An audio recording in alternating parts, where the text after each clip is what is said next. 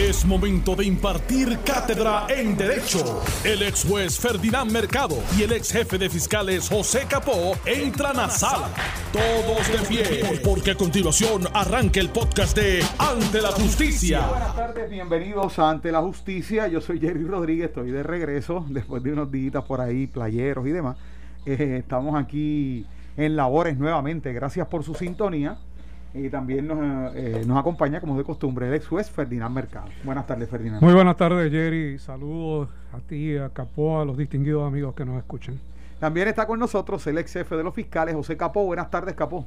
Buenas tardes, Jerry, Ferdinand y a los amigos que nos sintonizan de lunes a viernes en este su programa Ante la Justicia.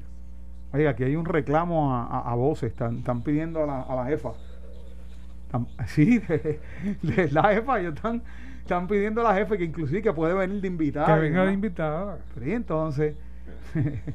bueno, tenemos ya en línea telefónica con nosotros. Quiero, quiero, vamos a, vamos a hablar sobre. ¿Cuál es este el caso. tema que subió El- durante la mañana? Y es la que un tribunal, eh, el tribunal de primera instancia de Caguas, luego de eh, la evaluación del perito del tribunal, determinó que el señor Miguel eh, Miguel Ocasio, Ocasio. Miguel Ángel Ocasio Santiago. resulta ser una persona procesable y por lo tanto el proceso continúa que se encuentra en etapa de vista preliminar. Y esto quiere decir que está capacitado para enfrentar el proceso judicial en su contra, ¿verdad? Y que Eh, pueda ayudar en su defensa.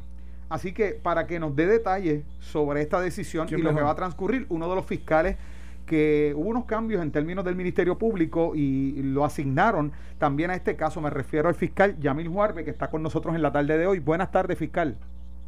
Buenas tardes a ustedes y buenas tardes al pueblo de Puerto Rico que nos escucha. Un privilegio como siempre estar con ustedes. Gracias por estar acá con nosotros. Bueno, fiscal, ya escuchamos ahí eh, lo que nos estuvo hablando el fiscal José Capó, que Miguel Ángel Ocasio Santiago, el hombre que confesó haber matado a Andrea Ruiz Costas, fue declarado hoy procesable y capacitado para enfrentar el proceso judicial en su contra. ¿Nos pudiera ofrecer detalles sobre esto?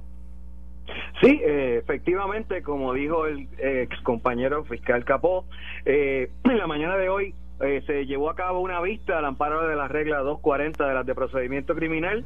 Eh, en esa vista declaró el psiquiatra eh, contratado por eh, tribunales que evaluó al señor Miguel Ocasio eh, la semana pasada eh, con respecto a su procesabilidad. Es importante entender que la entrevista que se le hace se le hace con el propósito de auscultar si la persona, el imputado, entiende el proceso, ¿verdad?, que se está llevando a cabo en contra suya y aparte de eso es capaz de cooperar y ayudar en su defensa.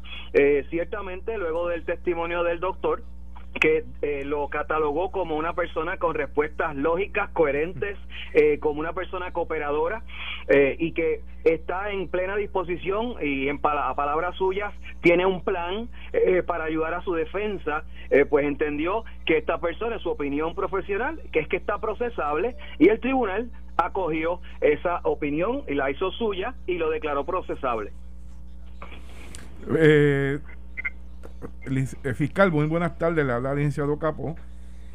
Buenas tardes. Eh, debo entender entonces que una vez atendido el asunto de la procesabilidad, eh, por, por lo que se había comentado, la vista está señalada para esta tarde, la vista preliminar, que era la etapa donde se encontraba el caso. Eh, continúa. No. No.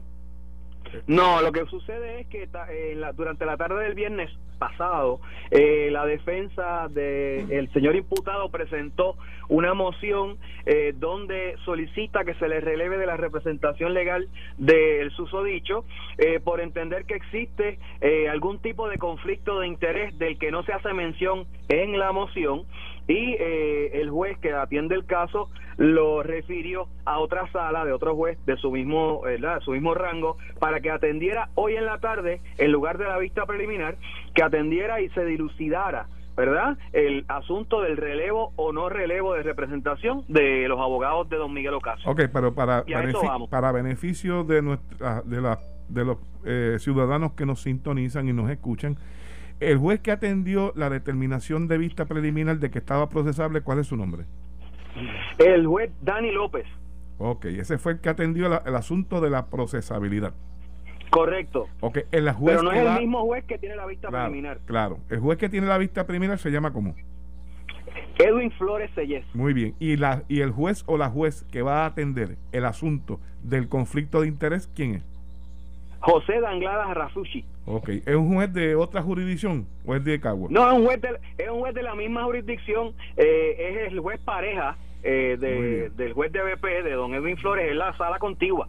Lo que sucede es que para no contaminarse, probablemente el juez muy prudentemente se lo refiere a otro compañero juez para que se dilu- dilucide, ¿verdad? Eh, ante ese otro juez el asunto del conflicto de intereses, él no se contamina con cualquier eh, información que se pueda dilucidar en esa vista y eh, pues que otro juez determine si lo va a relevar o no.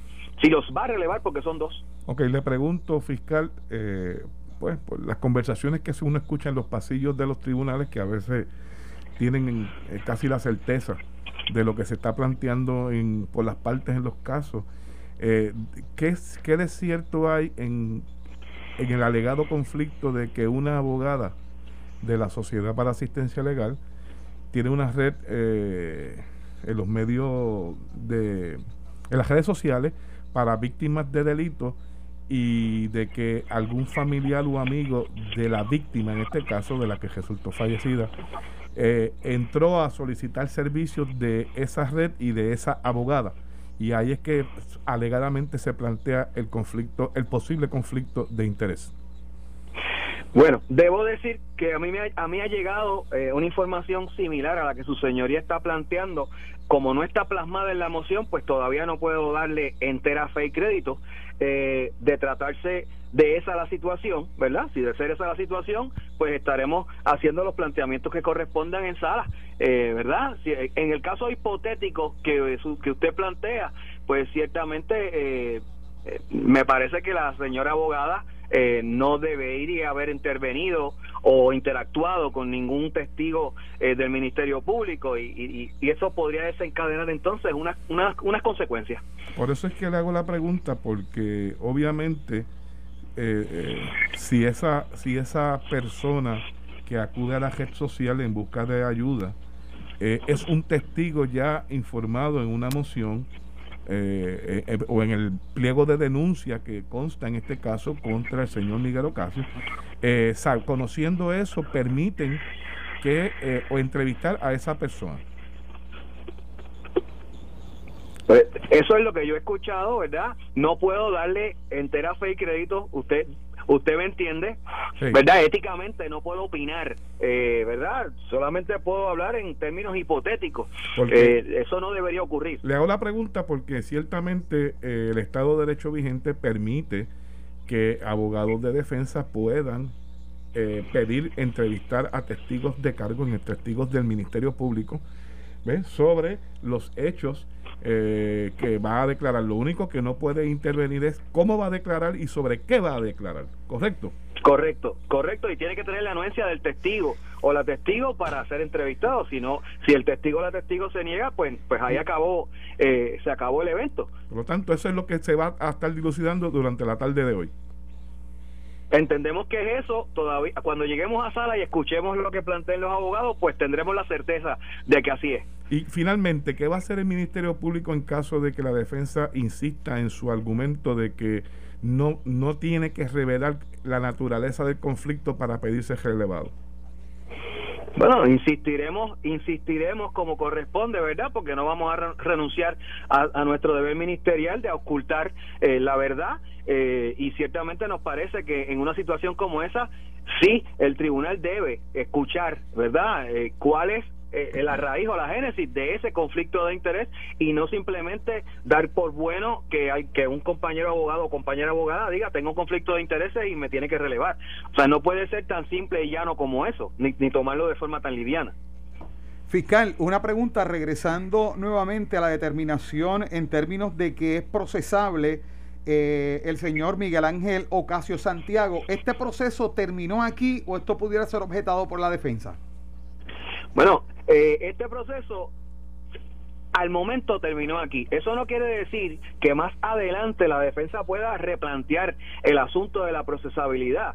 Sea, esto, esto son procesos que son movidos. Eh, si más adelante eh, la defensa entiende nuevamente que su cliente no puede cooperar o no quiere cooperar o de alguna manera está afectado mentalmente, pues hará los planteamientos al tribunal porque la procesabilidad es una cuestión de, de espacio y tiempo. Hoy puedo estar procesable y aquí a seis meses no. O sea, es, es la mente humana es poderosa. Fiscal, saludos, el licenciado Ferdinand. Saludos. Aquí, en este caso, podemos ver que hay por lo menos tres puntos importantes que eh, discutir. Uno, el conflicto de interés de la Sociedad para Asistencia Legal como entidad, porque no está planteando el abogado que tenga eh, conflicto en términos personales, sino que es la entidad que él representa. En segundo lugar, la impugnación de la procesabilidad en caso de que eventualmente se plantee que eh, puede ser planteada en un paso posterior o inclusive si se determinara que hay conflicto de interés de la sociedad y se designa un nuevo abogado de oficio, ese nuevo abogado de oficio podría levantar nuevamente el aspecto de la procesabilidad si es que la persona no coopera o no hay una vinculación en tiempo y espacio que le permita a él realizar una defensa adecuada. Los cánones de ética obviamente le exigen que haga el planteamiento. Claro, claro. Y en tercer lugar está la celebración de la vista preliminar, que si se asignara un nuevo abogado de oficio podría eh, replantearse una nueva fecha y estaríamos eh, dándole la oportunidad a ese nuevo abogado de que se empape con eh, los hechos del caso y que establezca sus criterios de defensa. Por lo tanto, no, no, no vislumbraría que se vea esa vista preliminar con carácter inmediato. Eso es correcto. Eh, ciertamente, eh, pues uno tiene que ser, eh, ¿verdad?, consciente de que si, si al final el resultado de la vista de hoy fuere el relevo de representación legal de, de, la Sociedad para Asistencia Legal, pues cualquier abogado va a solicitar un término razonable para poder empaparse y prepararse, ¿verdad? La vista preliminar está señalada para el viernes próximo. Este, y como dice su señoría, pues uno no puede ser mezquino, tiene que ser razonable y pues eh, habría que darle algún tiempo eh, razonable. Nosotros lo que nos preocupa de parte del Ministerio Público, más allá de la cuestión de razonabilidad, es que tenemos unos términos, ¿verdad?, de eh, la habeas corpus corriendo. Eh, siendo y estando declarado procesable, don Miguel, pues tenemos que ser celosos con eso y, y no es que no le eh, pues, nos vamos a oponer, no es que nos vamos a oponer a que se le dé un término razonable, pero que el término sea sumamente razonable eh, dentro de los términos específicos y, que no nos corra el, el, el, habeas corpus. Claro, pero eh, es un caso difícil desde la perspectiva del abogado de defensa porque está eh, representando a un individuo que alega tener alucinaciones, ideas suicidas y aspectos de depresión eh, que, pueden levantarse en cualquier momento. Eh, ya sea por este abogado que lo representa, si si se determina que no hay conflicto, o por cualquier otro abogado, porque son planteamientos nuevos. Ahora, en términos del relevo de representación, sabemos que la jurisprudencia ha determinado que no se tiene que ser específico en cuanto a la solicitud de relevo, sino que se hace en términos generales porque es parte inclusive de los planteamientos de defensa y los diálogos que ha tenido el eh, imputado con, su abogado eh, o con alguien que haya generado ese conflicto eh, de interés, en este caso alguien de la Sociedad para Asistencia Legal, que no necesariamente el conflicto es directamente con el eh, imputado, puede ser un conflicto que se genere por vínculos con parte de la prueba, que es lo que Capó eh, eh, parecía establecer en, en, este caso, que es, es el, posible conflicto. el, posible, el posible conflicto. Correcto. Nada, eh, eh, fiscal, vamos a ver qué sucede durante la tarde de hoy. Eh, pues, el Estado de Derecho está ahí, cómo se aplique, cómo el juez, a base de lo que escuche, haga la determinación. Lo cierto es, como bien usted señala, que indistintamente que se resuelva o no, hay unos términos que ya comenzaron a correr desde que se determinó causa para gesto hasta el momento que se comience la celebración de un juicio en este caso. Y de eso, pues obviamente nos vamos a encargar de ser bien celosos, cautelosos y de traerlo siempre a la atención del tribunal. Fiscal, por último, sabemos que tiene que seguir con sus labores. Por último, ¿qué, qué, qué, qué plazo, qué tiempo falta para que se pueda activar esto del habeas corpus? La habeas corpus, es, discúlpeme, es un término de seis meses, comúnmente se conoce como la fianza del pueblo y que la constitución de Puerto Rico establece que una persona no puede estar en espera del comienzo, y uso la palabra comienzo del juicio, no de manera liviana, eh, sino con mucha seriedad, del comienzo del juicio, ya sea por jurado o por tribunal de derecho, el término que tiene el Estado para comenzar ese juicio es seis meses. ¿Y, y cuánto tiempo ya ha corrido? ¿Cuánto tiempo ya ha corrido? Bueno, estos, cargos, estos cargos se presentaron el primero de mayo. Eh, ahora mismo estoy todavía eh, por bajarme del vehículo y no le puedo decir un número pues, verdad correcto porque no, me quiero arriesgar.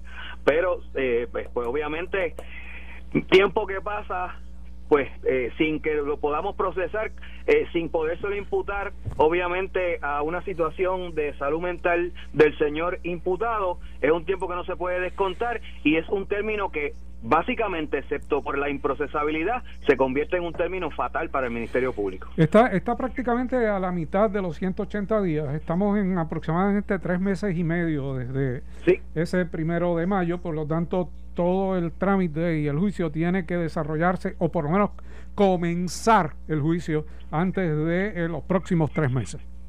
Eso es correcto. Gracias, compañero. Pues bueno, pues muchas gracias. Muchas gracias al fiscal Yamir Juárez por haber estado con nosotros. Aquí lo tiene. Siempre a su orden, un privilegio. De primera mano a uno de los protagonistas del caso de Andrea Juiz. Eso es. Aquí en eh, primicia y exclusiva de, de Noti1 630 escucharon al fiscal Yamil Juárez con los pormenores de este caso de Andrea Ruiz Costas, la joven asesinada y encontrado su cuerpo en el área de Calle y el cual por el cual ya hay, ¿verdad? Un asesino confeso que es Miguel Ángel Ocasio Santiago, quien acaba de ser determinado procesable en este caso. Vamos a la pausa y regresamos con más de Ante la Justicia. Estás escuchando el podcast de Ante la Justicia de Noti 1630. Bueno, estamos de regreso acá en Ante la Justicia. Acabaron de escuchar eh, hace unos minutos al fiscal Yamil Juarbe dándonos los pormenores acerca del el caso del asesinato de Andrea Ruiz Costa. Ahora vamos a tomar otro de los casos que también estuvo muy sonado acá en Puerto Rico y en una información que se dio a conocer hace unos días. Eh, Jay O'Neill González Mercado, él es el acusado por el secuestro y asesinato de la joven Rosimar Rodríguez Gómez, eh, determinó que un jurado sea quien evalúe la prueba en su contra. El juicio que comienza con la selección del jurado, fue señalado por la jueza del Tribunal de Primera Instancia de Bayamón, Nerisbel Durán Guzmán, del 7 al 10 de septiembre y del 13 al 16 de septiembre, en caso de que no se seleccione a los eh, juzgadores de hechos en la primera fecha. Se espera que el desfile de la prueba se celebre del 21 al 24 de septiembre. El caso está a cargo de los fiscales Jessica Correa y Gretchen Pérez. Así que eh, este joven, Jay O'Neill González Mercado, decidió que su juicio sea por jurado. Hemos discutido varias veces esta, ¿verdad? E, e, esto de los juicios por jurado y los juicios por derecho y quisiéramos ver las posibles, ¿verdad? Su análisis, qué pudiera suceder aquí en este caso de Jay O'Neill González Mercado y hacía una pregunta fuera del aire si por haber el elemento de secuestro esto permanecía en la jurisdicción acá estatal o también entraría se vería también en la, en la jurisdicción federal. Sí, pero se quedó a nivel estatal porque aunque ocurre el delito de secuestro, que lo contempla nuestro Código Penal, no se trata de, de robar un vehículo, que es la donde le da la jurisdicción y máxime cuando en el robo del vehículo se le causa la muerte a un ser humano, pues esos son de los delitos que probablemente la jurisdicción federal, por el acuerdo de entendimiento, va a asumir la jurisdicción. Pero en este caso no fue así. Hay que darle también crédito, en este caso, el abogado que está representando al, eh, al, acusado ya formalmente, que es el abogado Manuel Morales Smith. Mira, desde que se estableció en mayo, abril, mayo del año pasado, yo he visto, no sé Ferdinand si es tu apreciación, bajo la norma de la unanimidad en los, de los jurados, me parece que con esta disposición pocos casos, se, por alguna razón, pocos casos, y eso es indicativo que son pocos casos los que se están viendo en las regiones judiciales de criminales, ¿verdad? En juicio en su fondo, pocos casos se están llevando bajo esta nueva modalidad de la, de lo, del jurado que tiene que rendir un veredicto unánime. El veredicto unánime es una ventaja ciertamente para el acusado, porque el fiscal, quien es el que tiene el peso de la prueba, tiene que convencer a los 12 miembros del jurado de la culpabilidad del acusado más allá de duda razonable, lo que le impone una carga mayor a la norma previamente que era que se podía determinar una convicción a base de una mayoría, comenzando de nueve personas de ese jurado de los dos, de nueve, de diez o de once, ¿verdad? Pues esto le pone una carga mayor al Ministerio Público, una responsabilidad mayor, donde tiene que organizar bien su prueba, tiene que hacer una buena exposición generalmente para convencer a las 12, a los 12 miembros de un jurado. Mira, eh, sí, ciertamente esto es una determinación bastante difícil en términos de la evaluación cuando tú tienes un caso de asesinato, de secuestro, eh, ley de armas, porque primero son sentencias altas, segundo no tienen derecho a probatoria. Eh, por lo que tú tienes que evaluar tu prueba, ver cuáles son los huecos que tiene la prueba del Ministerio Público y tratar de maximizar la duda. Y tú dices, bueno, yo puedo maximizar esta duda ante un jurado, no la voy a maximizar ante un juez porque el juez es un perito del derecho, ha visto cantidad de casos similares a este y eh, su determinación probablemente sea adversa, por más que yo le trate de sacar provecho a, a esa situación, no voy a generar la duda. Por lo tanto, me van a probar más allá de dudas razonables eh, que fue mi cliente. Por lo tanto, si lo hago frente a un jurado, pues tengo la probabilidad de que por lo menos uno de los 12 no compre la teoría del fiscal y yo pueda explotar con eh, los contrainterrogatorios y si tengo que sentar pruebas a mi favor con la prueba que siente puedo convencer a por lo menos uno de esos 12 de que eh, hay duda. Hay duda. Y es, es lo que, lo que eh, usualmente tú tomas en consideración al, a la hora de decidir si te vas por tribunal de derecho, que es que el juez sea el que juzgue, o eh, por un jurado. Como habíamos dicho en ocasiones anteriores, cuando tú tomas la, la determinación de que sea el juez tú haces una evaluación de sus decisiones previas en casos similares, de sus expresiones en sala, eh, de, la reputación que este juez tiene en ver casos anteriores. Estamos ante una juez eh, fuerte, la juez Neribel Durán, que vio, eh, dirigió los procesos del caso de, de Casella y otros casos de, de envergadura pública lo está haciendo en este momento, Ferdinand. Ahora la jueza asignada el caso de Casella es Nelly Verdurán. Por eso, que, Ahora. que, es... Eh, pero no fue la primera juez que vio el caso. Pero, pero había, había visto incidentes. Incidentes interlocutorios. Sí. Y, y, entonces tú planteas, Capó, que te parece o tienes la impresión de que hay pocos casos que se están llevando por jurado, aún cuando si pudieran ponerlos en, en una perspectiva bastante generalizada, el que en este momento los casos se vean por jurado favorece tal vez, le da cierta ventaja a la defensa. Y entonces, ¿por qué tan pocos casos? Mira que también hay que ver, no se puede perder de perspectiva que la pandemia ha detenido prácticamente el procesamiento de casos en la sala.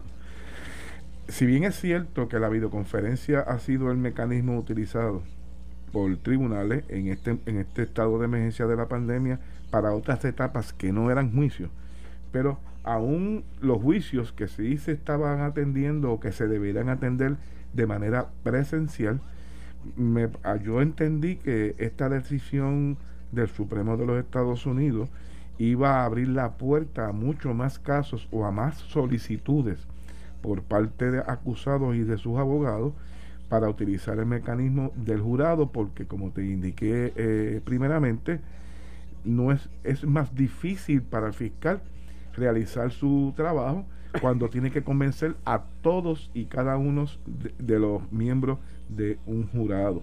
Claro, hay otros aspectos que uno puede ver, como explicaba Ferdinand, en la periferia cuando junto con su cliente, el abogado eh, le informa al tribunal que su cliente ha tomado la determinación de que su caso sea uno visto por un jurado, que sea eh, eh, juzgado, ¿verdad?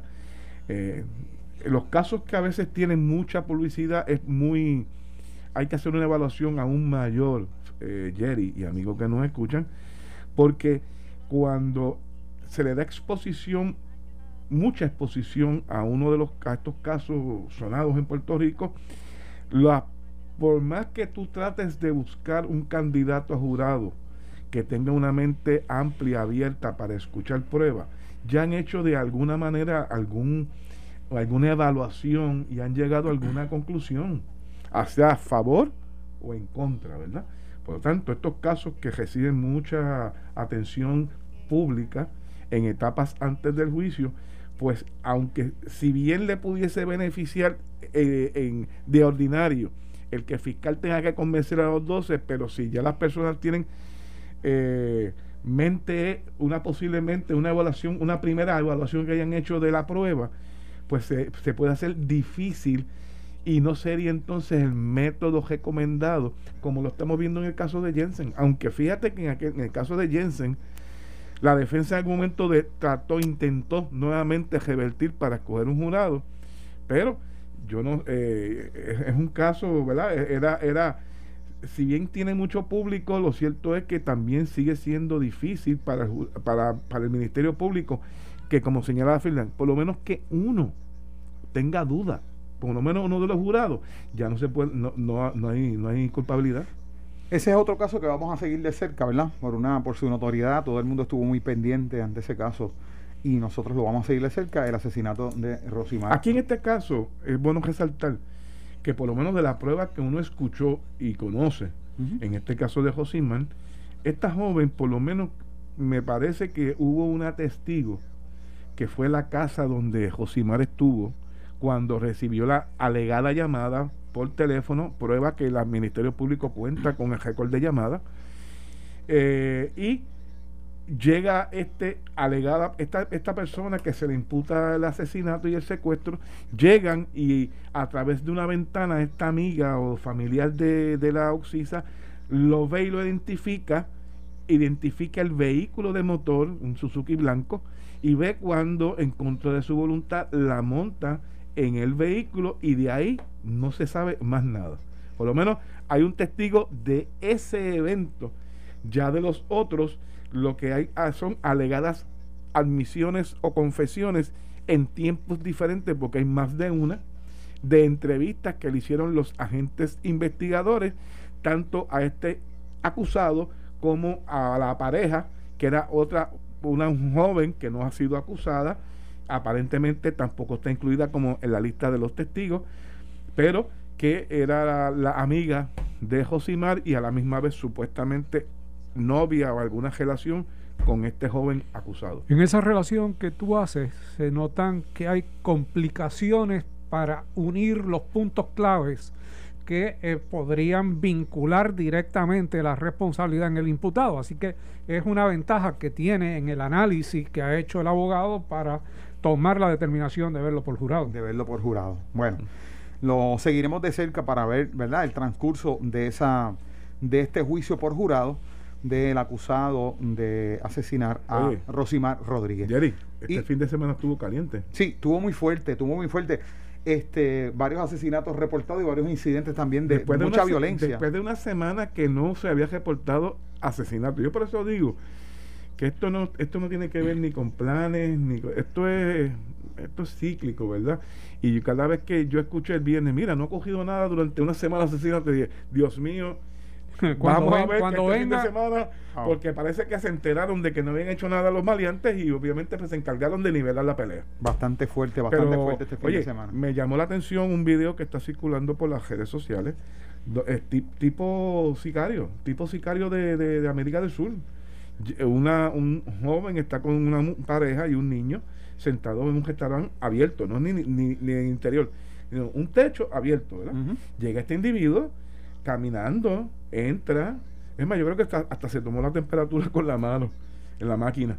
Entra con un abrigo, eh, se posiciona al lado de la mesa donde está quien resultó ser el occiso, desenfunda un arma de fuego, le disparan eh, a una distancia de corta, de 8 o 10 pies.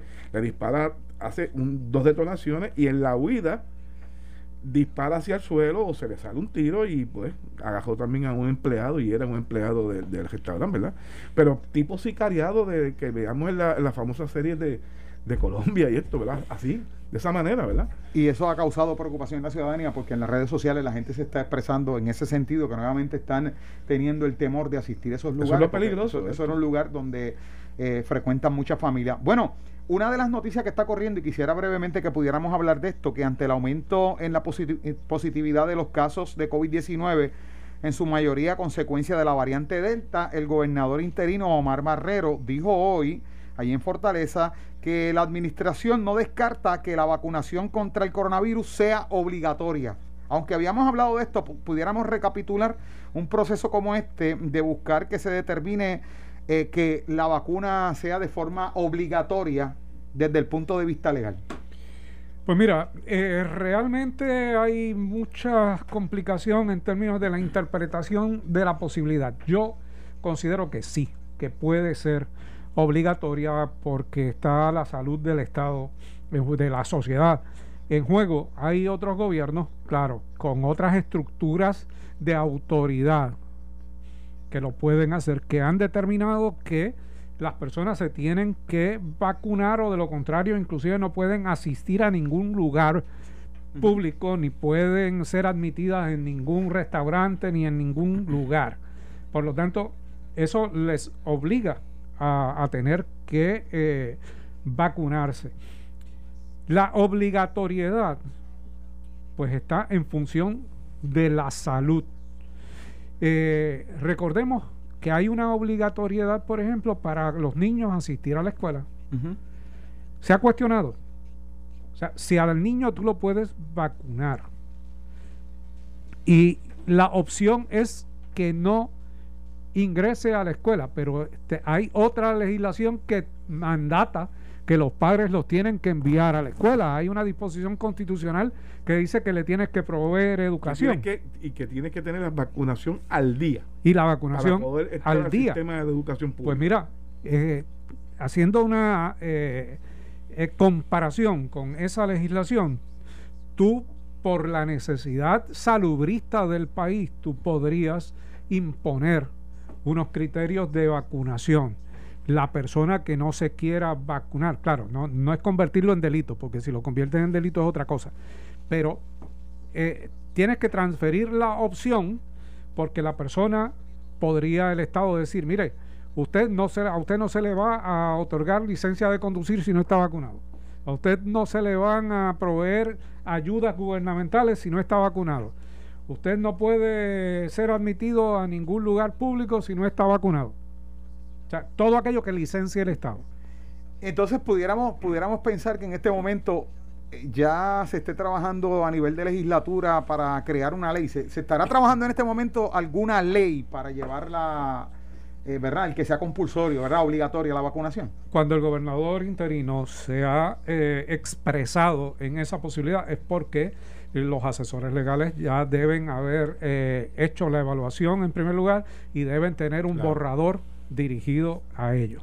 yo coincido con Ferdinand. Cuando se abrió, cuando él hace público esto, obviamente sabe que está abriendo a un tema de discusión de que va a generar una discusión en todo el país. Además de que está en evaluación para su confirmación y él no se va a exponer a una cosa que a, unas críticas de algo que no hayan trabajado directamente en Fortaleza y que no sea parte de la posible política pública que se quiere implantar. Y con esto cerramos. Entonces, eh, la probabilidad sería mayor a que sea una ley presentada por, por el Ejecutivo.